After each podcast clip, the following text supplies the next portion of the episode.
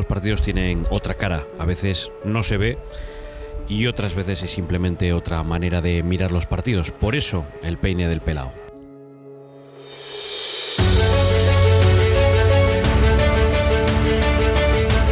Tenía ya ganas de, de hacer otro podcast como este, resumir o explicar lo que había sido un partido un viaje. Y en esta ocasión, ni más ni menos que, venir a Nápoles. No hace mucho que ha terminado el partido entre el Nápoles y el Barça, entre el equipo de Gatuso y el equipo de Quique Setién.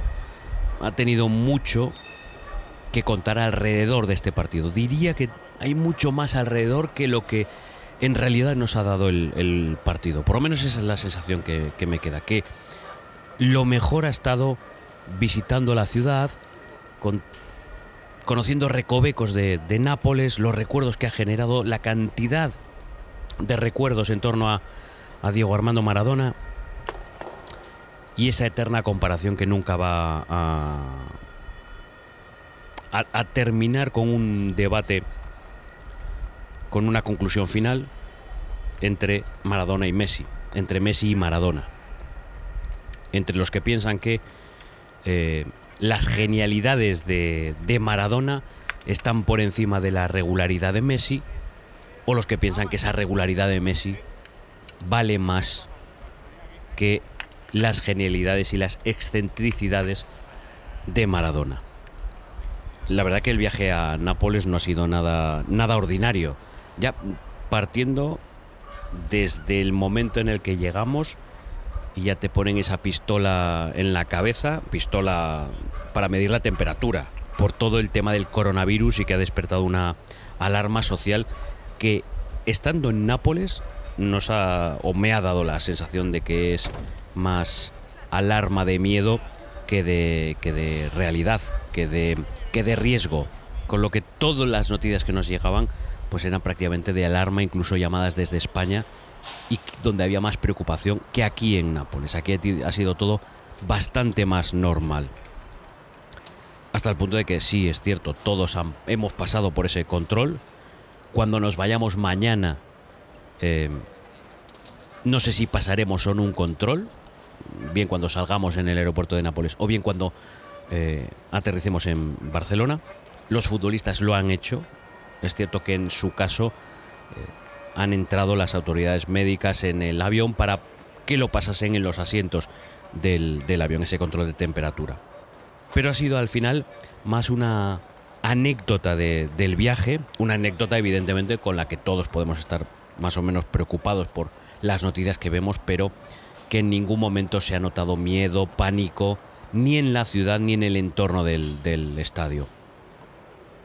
De hecho, eh, esta misma mañana conociendo Nápoles. No, no te encuentras con nadie con una mascarilla eh, por las calles caminando. De hecho, los napolitanos no se han quedado en casa. El domingo por la noche celebraban parte del carnaval. El martes por la mañana te dabas un paseo por cualquier rincón de la ciudad y era una ciudad eh, atestada de gente. Muchos seguidores del, del Barça, por lo que esos rincones con los grafitis de Maradona, con los recuerdos en torno al futbolista argentino, eran zonas muy concurridas durante todo el día. Uno caminaba por, por ese barrio español donde, donde está ese, ese museo, eh, no son las fachadas, los grafitis, los recortes de periódico, las fotografías, y, notas que, que, es una ciudad también que presenta síntomas de decadencia y de haber parado el cronómetro, de haber parado el reloj en 1991, que es cuando Maradona se va de, de Nápoles. Pero no ya porque no hayan avanzado, hay rincones de esta ciudad que parece que quieran seguir viviendo en 1991. Uno camina por la ciudad y todo tiene que ver con el fútbol, con el Nápoles, con Maradona y con otro detalle que no hay que olvidar, que aquí los napolitanos no pueden ver a los juventinos Y eso se nota con los sonidos que te puedes encontrar en cualquier parte de, de la ciudad.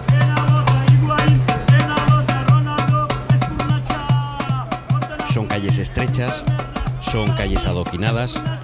eh, en muchas ocasiones, calles eh, en cuesta que te, que te llevan a, a esos lugares con altares, con fotografías, con grafitis.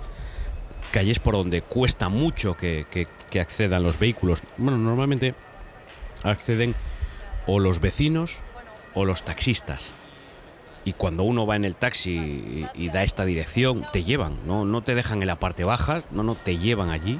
Son calles que cuando tú caminas por allí, ya no solo tienes que andar con ojo con estos taxistas, con estos coches, sino también hasta con los motoristas que, que transitan por, por la zona. Nápoles es una ciudad eh, muy bonita que vive de, de cara al mar, esa zona del Lungomare, con los castillos, con el paseo marítimo, con el sol de esta mañana. Es una ciudad preciosa para, para caminar, pero también tiene ese cont- contraste de esos barrios que no parece que pertenezcan a este siglo, sino al, siglo pasado. Luego está San Paolo. Nápoles no, no entiende su vida sin, sin el fútbol, no entiende su vida sin el Nápoles y San Paolo se ha convertido en un estadio de leyenda. Por eso un partido como, como el que acaba de, de terminar en este, en este estadio es un privilegio. San Paolo es un estadio que cuando tú te acercas y lo ves desde fuera, no es un estadio moderno.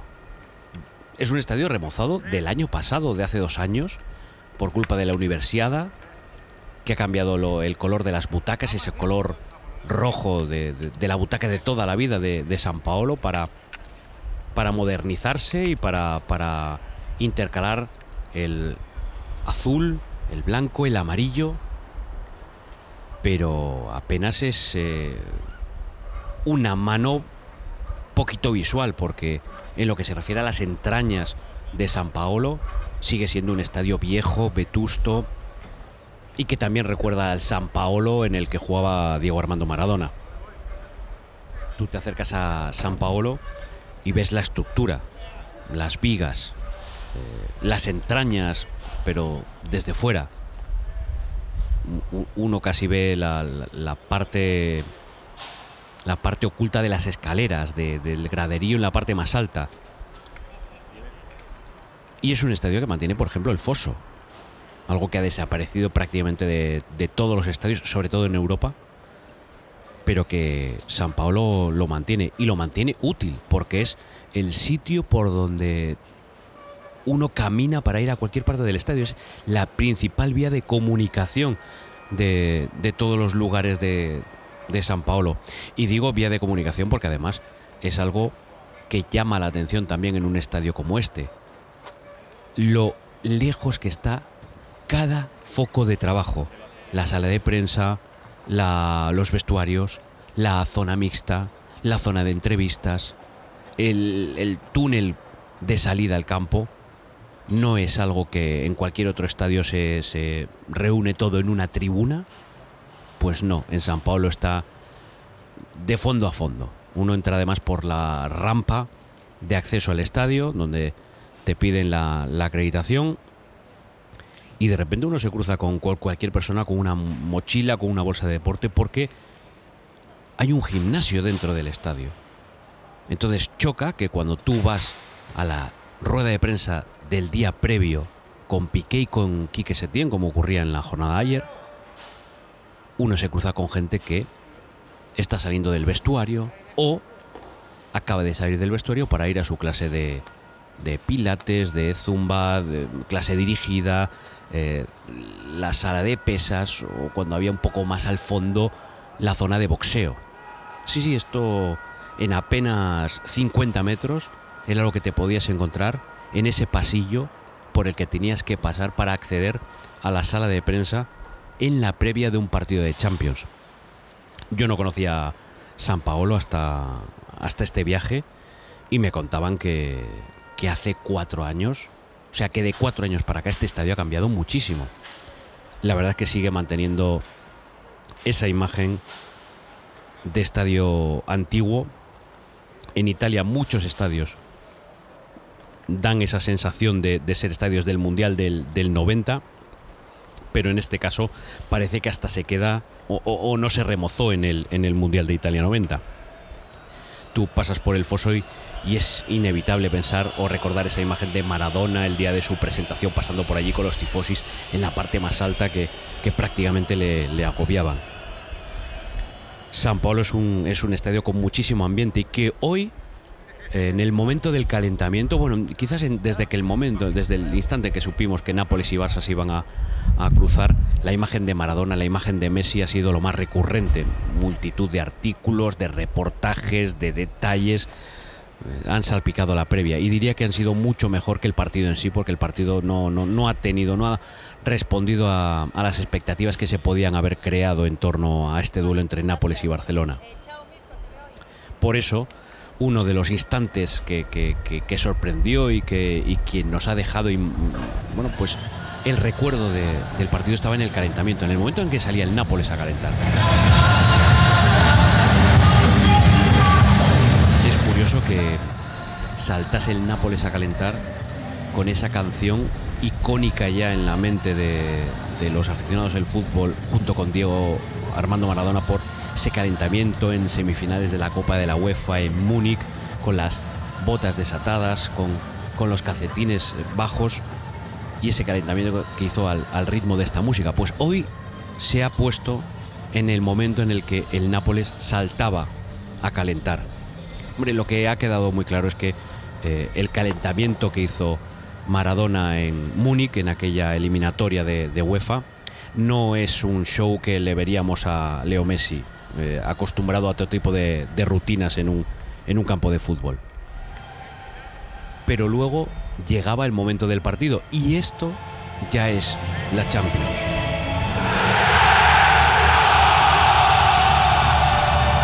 La sensación que queda también es que tanto hablar de San Paolo, del ambiente, de, lo que uno se podía encontrar con las gradas, de cómo iba a apretar la afición italiana, a lo mejor uno se, eleva tanto las expectativas que cuando llega mm, aquello no responde. Y la verdad es que, hay otros estadios que, que aprietan mucho más que San Paolo, por lo menos en este momento. Es cierto que, que es un estadio que abría sus puertas cuatro horas antes y cuando accedíamos a eso, bueno, pues dos horas antes más o menos del partido, ya había muchísima gente en sus butacas. Es de los estadios que se llenan mucho antes de que empiece el partido. Pero parece poca cosa ahora mismo para un encuentro de Champions, o por lo menos lo que uno espera.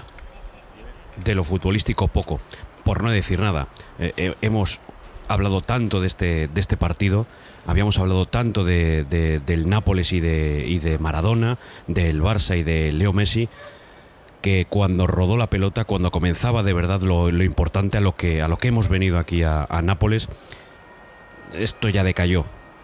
Con lo que, si del fútbol o de lo que pasó en el partido poco, lo único que queda es el, el postpartido. Esa frase de Leo Messi entre semana diciendo que ahora mismo esta plantilla no le da para la Champions y que es la sensación con la que el Barça se va de aquí, de, de San Paolo. Esa sensación también de que nadie puede descartar al Barça, pero no parece en condiciones de pelear por el torneo.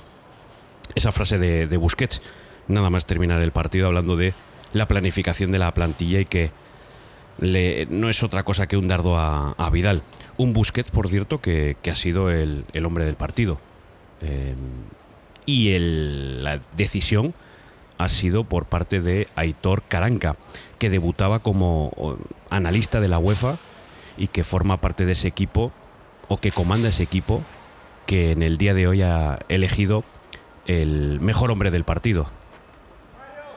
Esto ya va por opiniones, pero difícil lo tenía Caranca con, con lo que se ha visto hoy en el, en el terreno de juego. Y después está la imagen de Piqué que asustó mucho pero que se ha marchado de este estadio cojeando de manera leve y con una frase, mm, o por lo menos con una respuesta que, hace pensar que puede llegar al, clásico del, domingo. Le preguntaba cuando abandonaba el vestuario si, si se veía, si estaba, iba a estar para, para el clásico.